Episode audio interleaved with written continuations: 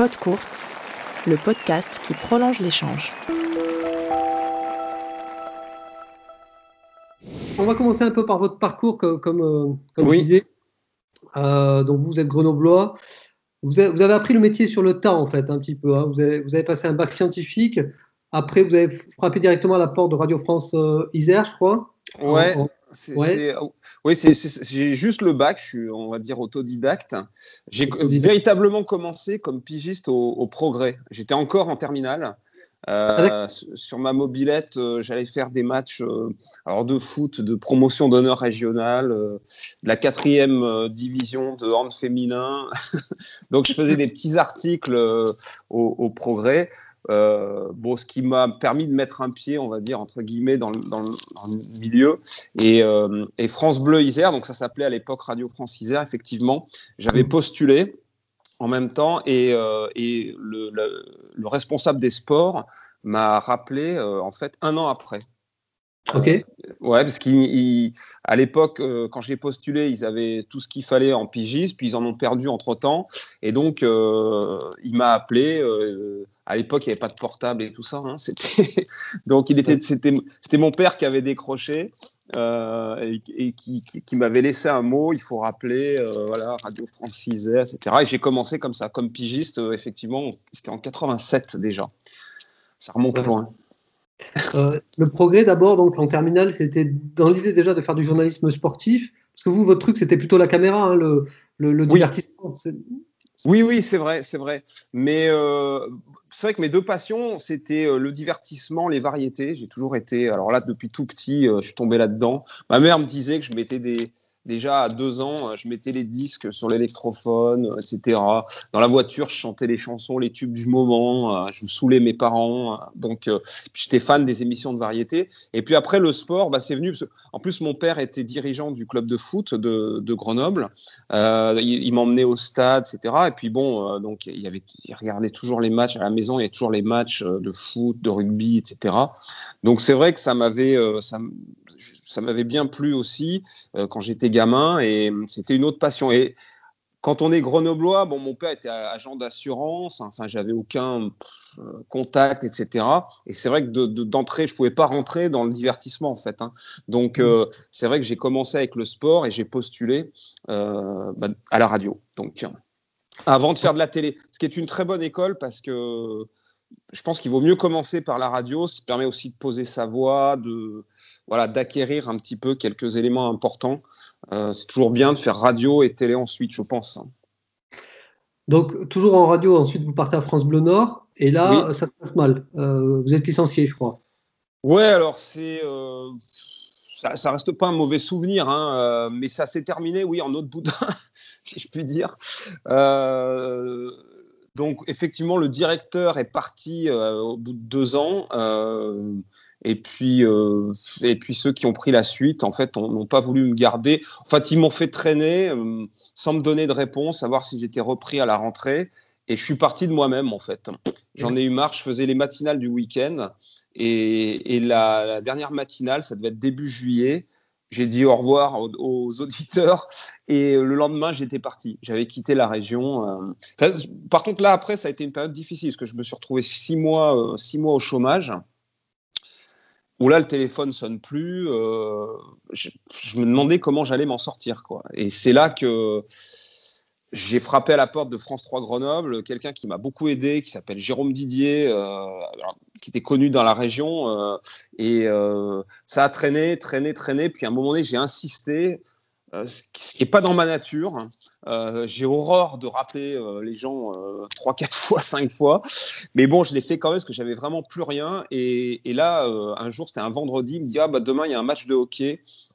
j'ai personne, tu viens. Et voilà, donc je suis venu et puis et, et, et ils m'ont gardé. Donc là, on est en quelle année 80... Là, on est en 80, fin 92 en fait, fin 92. Ouais, et je vais rester 5 ans à France 3 Grenoble. Euh, je présentais, je co-présentais le magazine des sports de, de, de, donc de France 3 Rhône-Alpes Auvergne. On était trois. Et, euh, et puis, je suis devenu présentateur du JT, en fait, euh, en 96. Je l'ai fait deux ans. Euh, donc là, le rédacteur en chef m'a confié le, journal. Je présentais le journal, c'était à 12h, euh, 12h10 et à 19h10. on faisait les, je faisais les deux éditions. Et ça, ça a, été, ça a été une étape importante aussi parce que ça me sortait du sport.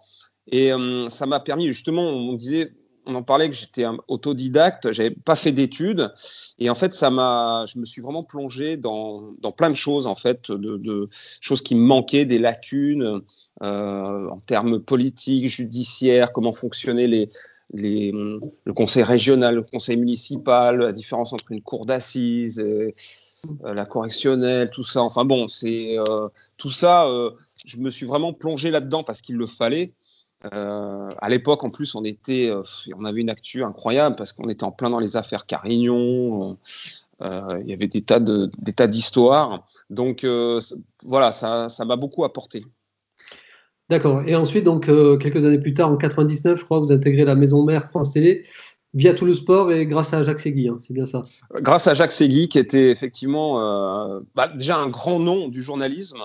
Euh, et il était euh, le patron de, tout le sport. ce qui était drôle, c'est que c'est qu'en fait en 95, euh, j'avais envoyé une cassette. C'était des cassettes à l'époque. Hein, ça nous rajeunit pas. J'y avais envoyé. Et donc à l'époque, c'était Gérard Rolls qui présentait. donc il avait répondu qu'il n'y avait pas de place en fait. Et, il m'a rappelé trois ans après.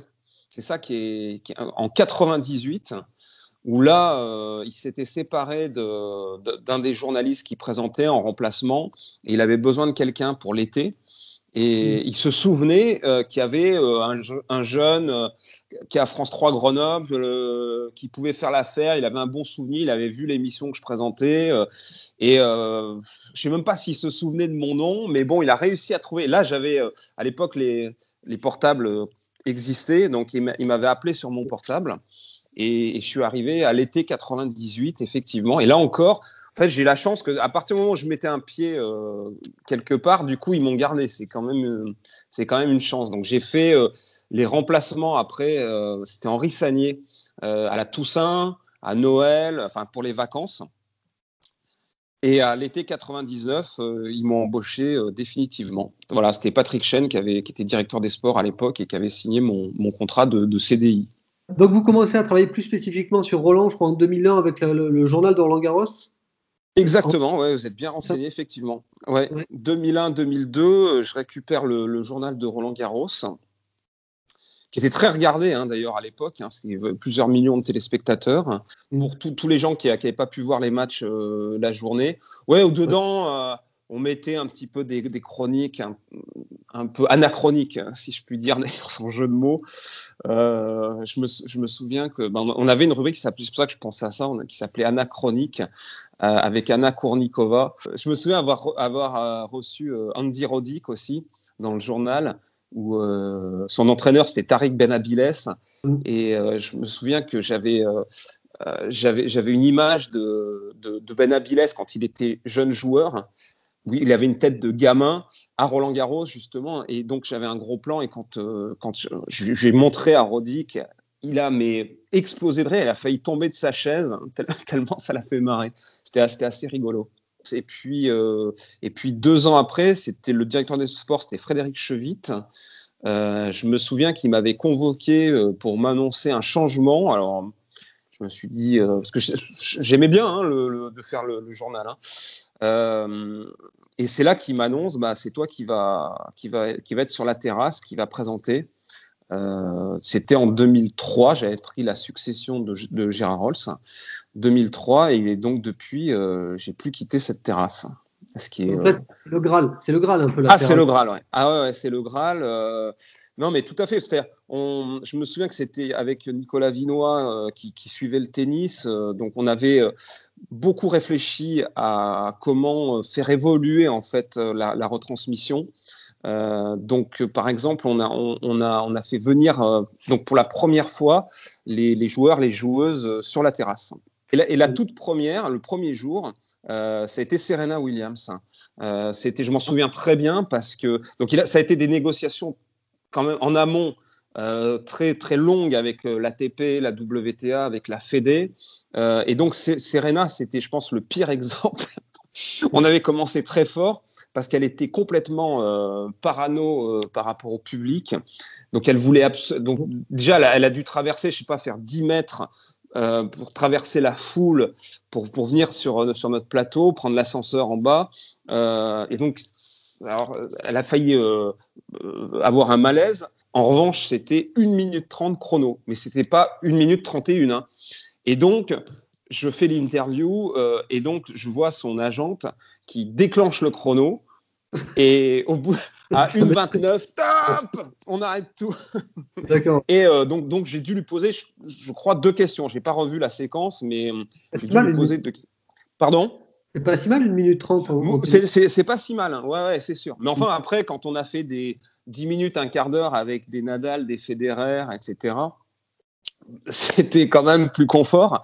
Mais, euh, mais voilà, ça, c'était quand même un, un, vrai plus, effectivement, de faire venir ces, toutes ces stars euh, sur, sur la terrasse, à peu près euh, une par jour. Est-ce qu'il y en a voilà, un, ou deux qui vous a marqué pour les bonnes raisons et d'autres pour des mauvaises raisons? Euh, quelles sont les interviews les plus, les plus mémorables en fait que vous gardez en tête? Ouais, il y en a, il y en a pas mal. Hein, euh, donc, euh, alors je me souviens l'année suivante, en 2004, euh, j'avais fait venir Tatiana Golovin, qui mmh. deviendra quelques années plus tard notre consultante. et Tatiana était encore joueuse, et c'était pendant le match Santoro Clément, qui avait été déjà interrompu la veille et qui avait repris en début d'après-midi, en match 2. Et on est au cinquième set. Et je dis à Tatiana, est-ce que ça ne te dérange pas si on attend le, la fin du match? On était à, je sais plus, 5-4, euh, un truc comme ça. Quoi. Elle me dit, oui, il n'y a pas de problème, je préfère aussi le faire en direct. Et le match a duré euh, une heure et quart de plus. C'est le, le plus long de l'histoire de Roland Garros. Le 6h33 et, et, ça a été terrible parce que alors là justement son agente aussi euh, était mais folle furieuse puisque Tatiana voulait rester parce qu'en même temps elle regardait le match depuis la terrasse. Donc ça, c'était un, enfin, un souvenir euh, marrant, mais bon, en même temps, je comprends que je comprends qu'elle avait d'autres choses à faire. Et au final, votre meilleure interview euh, terrasse, euh, est-ce que voilà, ça serait laquelle? Moi, je pense que Nadal et Federer, ça reste quand même toujours des, des, bons souvenirs. Federer, ça a toujours été des grands moments avec lui, bien évidemment. Et je me souviens d'une fois aussi où Nicolas Canteloup m'avait appelé. Bah, C'était l'année de sa victoire en 2009. Euh, donc le jour de la finale, euh, donc Cantelou m'avait appelé en me disant euh, si tu veux je peux venir parce que j'imite Federer avec son le côté corne de brume un peu quand il parle.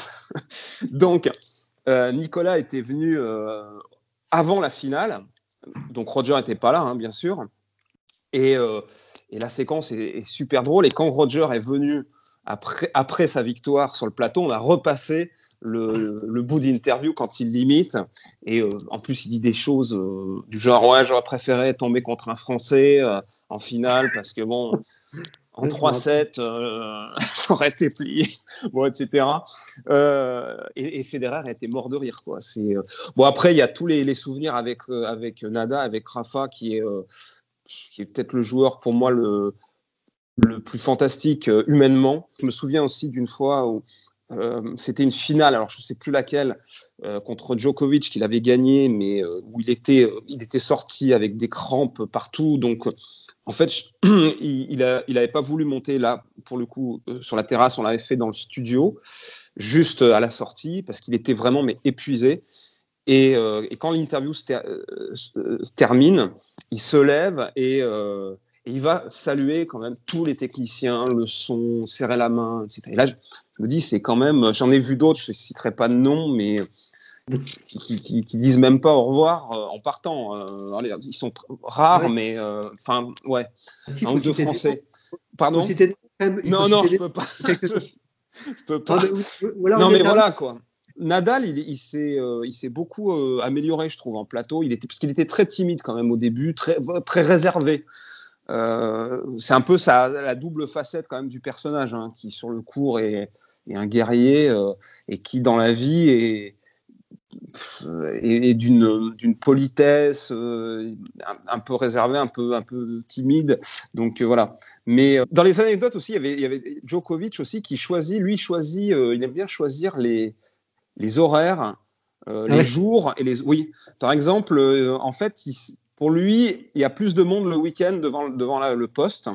Donc, euh, il aime bien venir le samedi soir, enfin en fin d'après-midi ou le dimanche en fin d'après-midi. Une interview qui s'est mal passée ou qui, euh, voilà, qui est quelque, un mauvais souvenir, est-ce qu'il y en a? Alors, non, c'est euh, très franchement, je, une, je sais qu'il n'avait pas apprécié, c'était Vavrinka, qui est un, qui est un garçon aussi euh, que, j'adore. Euh, j'avais, je l'avais un peu branché sur son short. Vous vous souvenez de son short? Le short pyjama, là. Ouais, le short pyjama. Euh, donc j'avais dit, mais vous avez perdu un pari avec un pote ou etc. Et, j'avais su après que il avait assez mal pris la question, mais il était revenu. Ah oui, oui, il était revenu quelques jours après sur la terrasse parce qu'il était allé très loin. Donc je l'avais réinvité et il avait été Bon, il m'avait dit, ouais, c'est vrai que c'était un peu limite, mais il avait été super sympa et voilà, donc ça c'était pas mal passé quoi.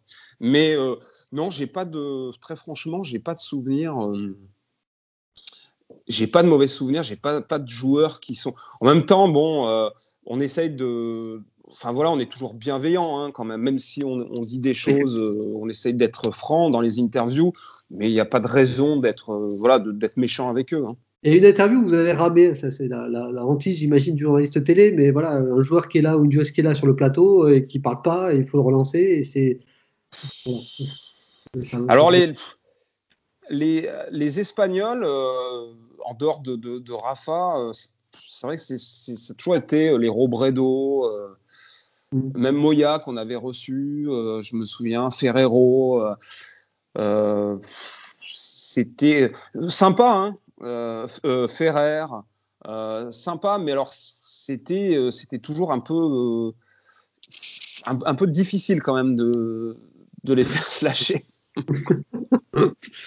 Bah, en fait, quand j'ai commencé, donc ouais, 2003, c'est vrai qu'on était les périodes, bah, justement, Ferrero, Gaudio qui gagne l'année d'après, là, tous ces Argentins en, en 2004, là, trois, trois en demi-finale. C'était pas une période euh, formidable. Et puis après, si vous voulez, moi, la chance que qu'on a eu tous de, suivre cette période-là, c'est d'avoir les, trois plus grands joueurs de l'histoire du tennis ensemble. Alors j'ai lu quand même que vous avez réussi à faire boire du champagne à Mara Sharapova sur la terrasse. Ah oui, ah oui, ça c'est extra... ah oui, ça c'est ça c'est exceptionnel ça. Ah oui, ça l'anecdote aussi. vous avez raison, je l'avais oublié celle-là. En fait, c'était euh, l'année donc elle va en finale.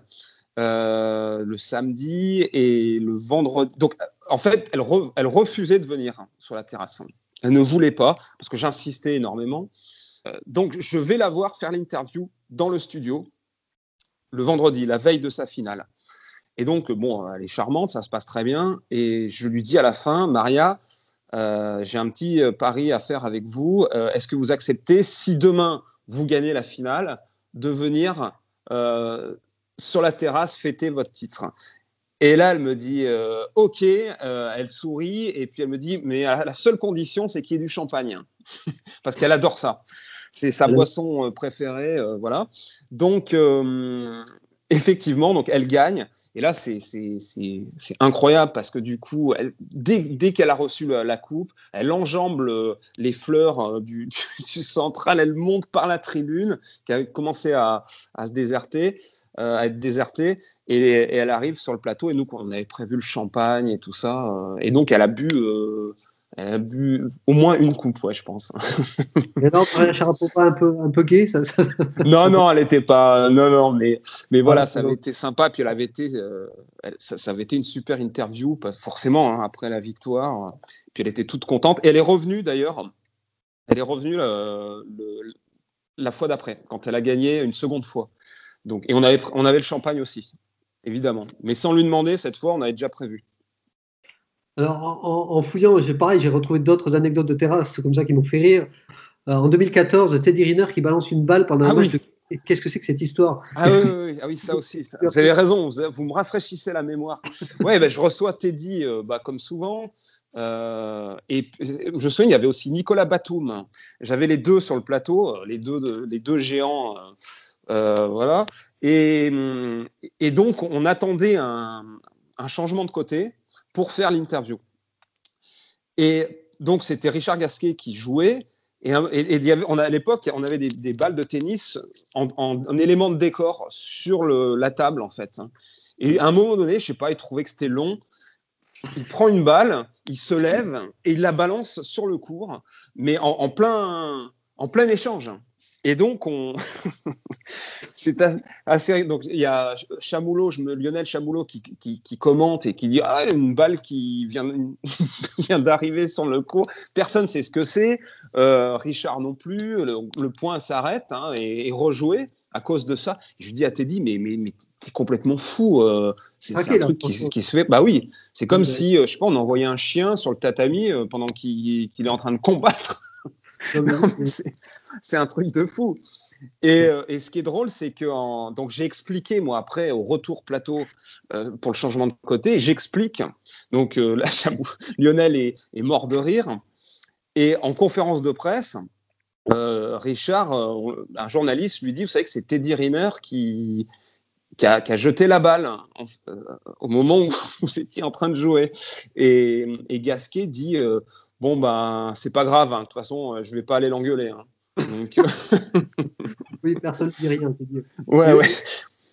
Mais on en reparle avec Teddy, ça, c'est vrai que c'était marrant. Mais Teddy, il est imprévisible, hein, donc euh, puis c'était pas là, c'était pas de notre faute. Hein, euh. À propos du public, euh, vous avez poussé un petit coup de gueule il y a deux ans sur l'absence du public. C'est un sujet assez classique à Roland Garros, mais voilà, qui n'était pas là au début d'un match entre Federer et Nadal. Oui. Ah mais c'était spontané en fait, parce que j'étais, j'étais mais sidéré. J'ai été révulsé parce que euh, d'avoir Federer Nadal en demi-finale, euh, sachant que ça serait peut-être la dernière fois qu'on les verrait euh, tous les deux face à face à Roland Garros, et de voir qu'ils entrent sur le cours, ces deux immenses champions, mm. dans un stade vide, parce que les gens qui ont des billets, alors, que, des, des, des, des, dizaines de milliers de personnes auraient aimé avoir un billet, et de savoir que ceux qui ont un billet sont en train de déjeuner, je trouve que c'est une insulte qui a été faite à, à ces joueurs, à ces deux grands champions. Donc c'est vrai que c'est sorti euh, un peu comme un cri du cœur, quoi, euh, parce que je trouvais ça indécent, vraiment. Et vous êtes plus Federer ou Nadal alors Vous allez être consensuel là si je vous pose la question. euh... non, mais pour moi, Federer, c'est le génie absolu. Euh, ça reste, je pense que c'est quand même le plus grand joueur de tous les temps, pour moi. Euh, et c'est celui aussi qui a été le, déclencheur. C'est lui qui a, qui a, je pense, mis Nadal à ce niveau, puis après Djokovic. Quand je dis à ce niveau, c'est pas seulement le jeu, c'est aussi dans, le, dans la façon d'être.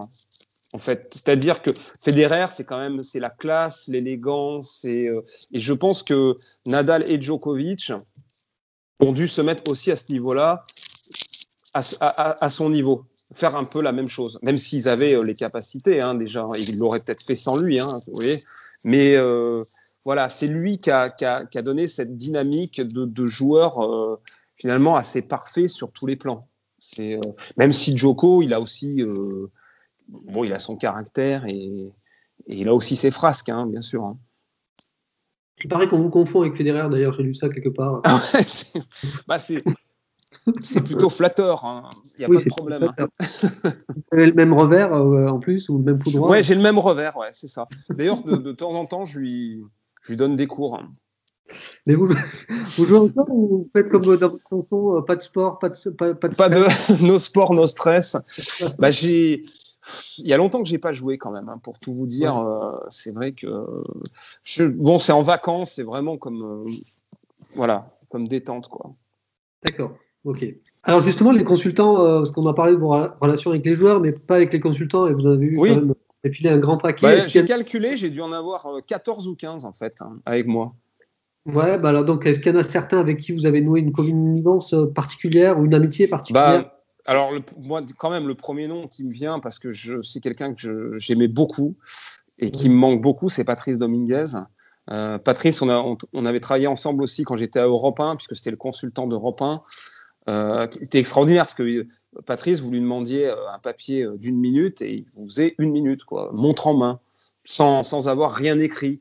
Il y a un joueur, 135e joueur, qui faisait un exploit sur un tournoi, on l'appelait et il nous faisait toute la vie de ce joueur totalement inconnu. Bon, il était, puis voilà, c'était Patrice. c'est vraiment quelqu'un qui me manque.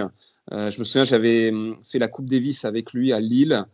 Euh, où il allait mieux, il était en rémission, on s'est dit, il avait repris un peu du poids, et puis malheureusement, euh, quelques mois après, c'était fini. Voilà, lui, c'était fantastique. Alors après, avec Justine, euh, on travaille ensemble. Elle est vraiment à mes côtés depuis plusieurs années. On a une vraie complicité tous les deux. c'est quelqu'un que j'aime beaucoup aussi. Avec Tatiana, on a travaillé, je crois, quatre ans aussi ensemble. Euh, voilà, mais je garde un très bon souvenir de tous. En fait, il y en a, franchement, vous allez me trouver un peu consensuel là-dessus, mais euh, c'est vrai que les premiers, il y avait Henri Lecomte et Cédric Pioline. Quand j'ai démarré, hein, c'était les, deux, les deux consultants. Euh, bon, autant vous dire qu'on se marrait hein, aussi à l'époque avec Henri, avec son petit. il avait un petit ventilateur. Tout juste, il n'avait pas un éventail en fait sur la terrasse. Et donc voilà, puis bon, on a, traversé la pluie aussi. Euh, je me souviens avec Cédric, euh, euh, quand, quand le, vent soufflait en rafale avec la pluie, que j'avais mon ordinateur en face de moi qui s'est envolé carrément.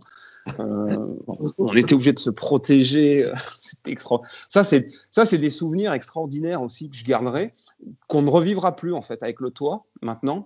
Il y aura plus. C'est vrai que ça, dans ma période, euh, ça m'est arrivé quand même de meubler euh, les dernières années, euh, de meubler pendant, deux heures, deux, à trois heures en fait. Hein. Bon, c'est mon métier. Hein, j'aime. Alors, je, je, préfère, je, préfère, je préférais que ça, ça, joue, hein, ça c'est évident. Mais après, c'est des bons moments. alors, on, on, repasse des bouts de match on fait des duplex, etc. Enfin voilà, on habille le truc. Et alors ce qui, était marrant d'ailleurs, c'est qu'on se rendait compte que, que, l'audience, en fait, elle fléchissait pas tant que ça. Quoi. Les, les gens partaient pas. Euh, je me souviens une fois, un, après-midi épouvantable, on avait fait quasiment que du plateau, des invités. Euh, euh, on, repassait juste des petits bouts de match. On avait même repassé, on avait diffusé du double, de légende, des choses comme ça. Et on avait fait, je crois, 14 ou 15 de part de marché l'après-midi. C'était hallucinant. J'étais si. Et euh, c'est là d'ailleurs que euh, bah, je me souviens aussi de Riner qui était venu aussi un après-midi où, il n'y avait pas de match. Mais bon, voilà, quoi. C'est des, des, bons souvenirs.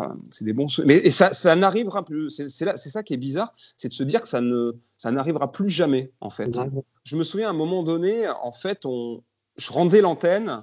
Alors, genre, pour passer, euh, je sais pas, Rex, euh, je sais plus quoi. Et puis, en fait, sur la fin, les dernières années, euh, je crois 2018, 2019, où il n'y avait pas le toit, France 2 nous demandait en fait de garder l'antenne. on rendait pas l'antenne, donc du coup, on meublait. Je me souviens d'ailleurs d'une anecdote où donc euh, voilà, euh, avec pareil avec Fabrice Collin, donc comme on travaille beaucoup, lui, donc lui dans mon, dans mon oreille, lui est en régie, donc il gère tout aussi là-bas. Et à un moment donné, euh, j'avais tout fait, hein, tout, tout, tout. Et je dis à l'antenne, bon bah Fabrice Collin, on fait quoi maintenant? Et il me dit dans l'oreillette, démerde-toi. Voilà. Et donc j'éclate de rire. Et, on a continué de meubler. Et avec les consultants, on raconte des anecdotes, et etc. voilà quoi. Mais c'est une bonne ambiance. Et je pense que le public le sentait. C'est pour ça, en fait, je pense qu'il restait euh, quelque part. Voilà. Et, puis en, attendant quand même que ça débâche et qu'il y avait toujours ça quand même hein, qui, comptait. Mais c'est vrai que dans ces cas-là, c'est là où votre rôle euh, peut-être prend d'autant plus de, de, valeur et, et d'importance, quoi. Oui, oui, c'est sûr. Mon rôle, il est très important euh, à, ces moments-là, effectivement, ce qu'on appelle l'habillage. Et puis, évidemment, dans le choix des, dans le choix des matchs. Hein. ça, c'est sûr. Euh, là, c'est euh, là, c'est capital. Ça, c'est certain. Est-ce qu'il y a eu un changement de ton sur France Télé au fil des années? Via des, grandes étapes Par exemple, bon, il y a deux ans, il y a eu un changement de commentateur aussi. Lionel Chamoulot est parti. Oui. voilà, est-ce qu'il y a eu comme ça des, des, phases au fil des, années où il y a eu des changements de, ton, de, rythme, de, manière de comment bah C'est vrai que le départ de Lionel, ça a été quand même. moi, ça m'a fait quelque chose quand même, parce que c'était la voie du tennis. Euh, pendant 30 ans, vous imaginez quand même, depuis que le, tennis est sur le est sur euh, le enfin sur France Télévisions, euh, il y avait Lionel au commentaire. Donc je me suis dit oh là là, ça va faire bizarre quand même l'année prochaine. C'est quand même un coup dur, voilà. Donc puis après avec avec Fabien Lévesque, avec Mathieu Lartaud, on s'entend très très bien. Ce sont des, des, très bons commentateurs. Il y a y a une bonne ambiance. Voilà, euh, on le voit le matin euh, lors des, conférences de rédaction, euh, ça rigole bien. Franchement, parce que c'est très important ça quand on fait des événements. J'ai la chance d'en faire beaucoup. Il faut qu'il y ait une bonne ambiance entre nous. C'est absolument indispensable. S'il y a des tensions, là, ça devient compliqué. Ça se ressent à l'antenne. voyez. Donc, il y a une continuité en fait. Il y a une continuité, je pense, après Lionel. C'est donc c'est une bonne chose. Après, bon, euh, on, reproche souvent à notre époque euh, voilà, qu'on ne peut plus dire grand-chose, qu'on peut, voilà, avec des réseaux sociaux, le transform cette transformation que vous avez vécue au fil des années, est-ce que ça aussi, ça a affecté votre manière de commenter euh, Écoutez, ça c'est sûr qu'il faut faire euh, aujourd'hui très attention euh, parce que sinon il y a le tribunal des réseaux sociaux derrière. Tribunal Donc, du ouais, c'est ça. Donc il faut faire aujourd'hui un mot peut, peut, choquer, peut gêner. Alors moi j'ai pas non plus envie de, de, de me censurer ou de, de, tout le temps penser à ça parce que quelque part si on en arrive là on n'est plus naturel. Moi, j'ai envie d'être naturel. Bon, en même temps, moi, ça fait, ça fait 30 ans que je fais ce métier. J'ai jamais, euh, j'ai jamais eu, le moins de problèmes ou le moins de dérapages ou quoi que ce soit. Donc, euh, bon, je vois pas pourquoi je serais, je serais désobligeant euh, envers une, catégorie de, gens. Donc, voilà. c'est Mais je, je pense qu'il faut pas trop non plus subir ça, en fait. Il faut rester tel qu'on est. Mais faire attention. Voilà. Vous l'avez subi une fois, je crois, euh, parmi les polémiques ridicules, c'était l'histoire des sushis avec euh, Nishikori. Oui, bah oui, oui, c'était complètement. ça fait partie de ces trucs un peu ridicules, mais. Oui, voilà, c'est ça, c'est ça. Effectivement, euh, effectivement, c'était Tsonga qui menait 2-7-0 contre Nishikori et j'avais relancé en disant pas de sushi pour Tsonga. bon, alors, qui est, est peut-être un jeu, un, un, jeu de mots à deux balles. Hein mais alors, il n'y avait pas mais une once de début, de commencement de, de, mépris euh, envers la communauté euh, japonaise. Vous imaginez qu'il n'y avait pas. c'est mais bon, voilà, c'est ce genre de blague en fait ne passe plus aujourd'hui. Le truc, c'est que euh, je les avais, en fait, j'avais relancé comme ça, et il y avait eu surenchère en fait à l'antenne de jeux de mots. hop, voilà. donc voilà, ça avait été l'ensemble avait peut-être été un peu un peu lourd, on va dire entre guillemets. C'est là aussi il faut bon, faut, voilà, mais pas de quoi en faire un plat quoi. Euh, rien à voir, mais je voulais avoir votre, votre regard sur euh, les, donc les rapports, euh, un peu je t'aime moi non plus, entre la télé et le tennis. On en parle beaucoup en ce moment avec l'évolution possible des règles du jeu. Oui. Ça parle beaucoup des télés en fait, hein, qui, qui, qui, voilà, c'est parce que le, le, tennis est un sport long qui n'est pas toujours compatible avec les programmes. Vous, qu'est-ce que vous en pensez de ça? Les puristes, eux, on préfèrent le format actuel.